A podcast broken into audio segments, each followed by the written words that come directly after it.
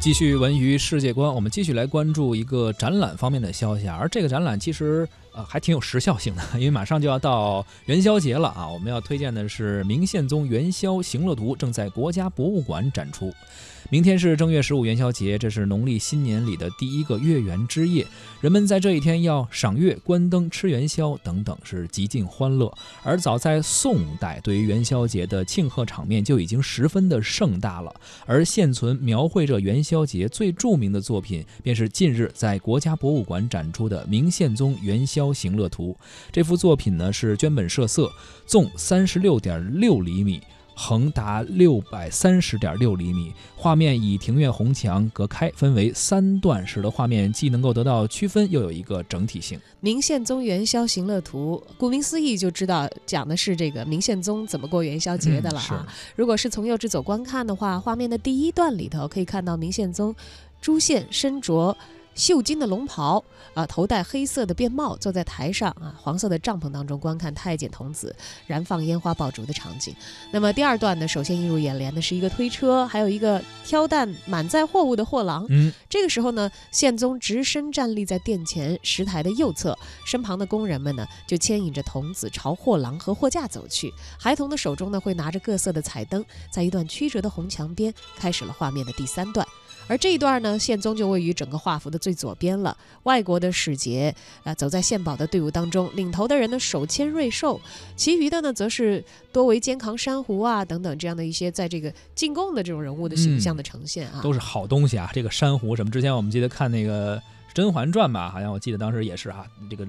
这个珊瑚多么漂亮，都是送来的好东西，包括牵的这个瑞兽，都是象征着祥瑞之意啊，也显示出了帝国的强盛。是，透过明宪宗元宵行乐图，似乎也能够让我们今天的人们体会到古人对于新年的希冀和对于美好生活的向往。如果要感兴趣的话，可以在元宵节的时候去看一看啊，这个国家博物馆展出的明宪宗元宵行乐图。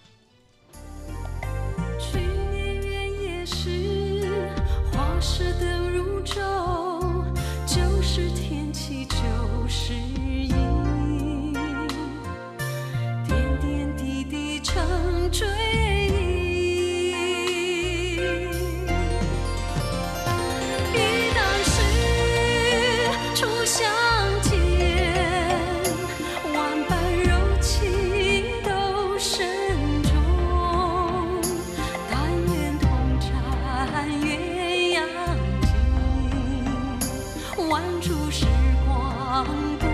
许多情如火，何时灭？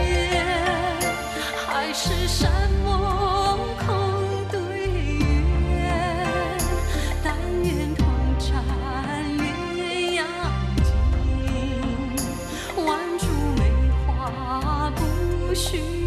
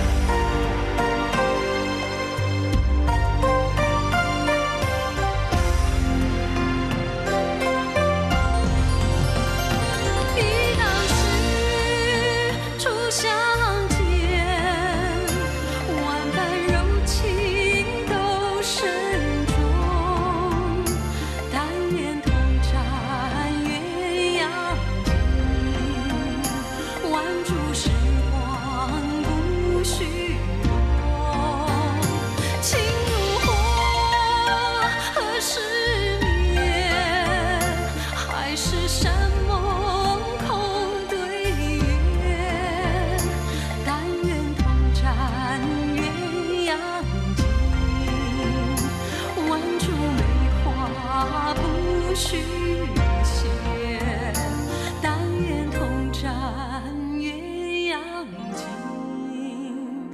万株梅花不许谢。